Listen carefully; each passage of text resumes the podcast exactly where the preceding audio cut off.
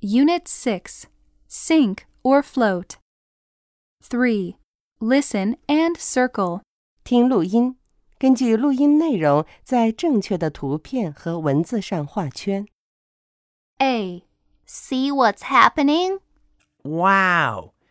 The spoon sinks, but the wood ball floats. How can this happen? The spoon is light, but the wood ball is heavy.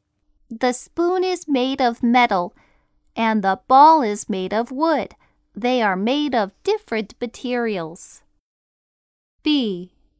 Will this sink or float? What do you think? It will sink, of course. It's made of metal. Let's try out. I'll fold it into a small box, then throw it into the water. Oh dear! It is floating. What's the magic? Its shape makes it float.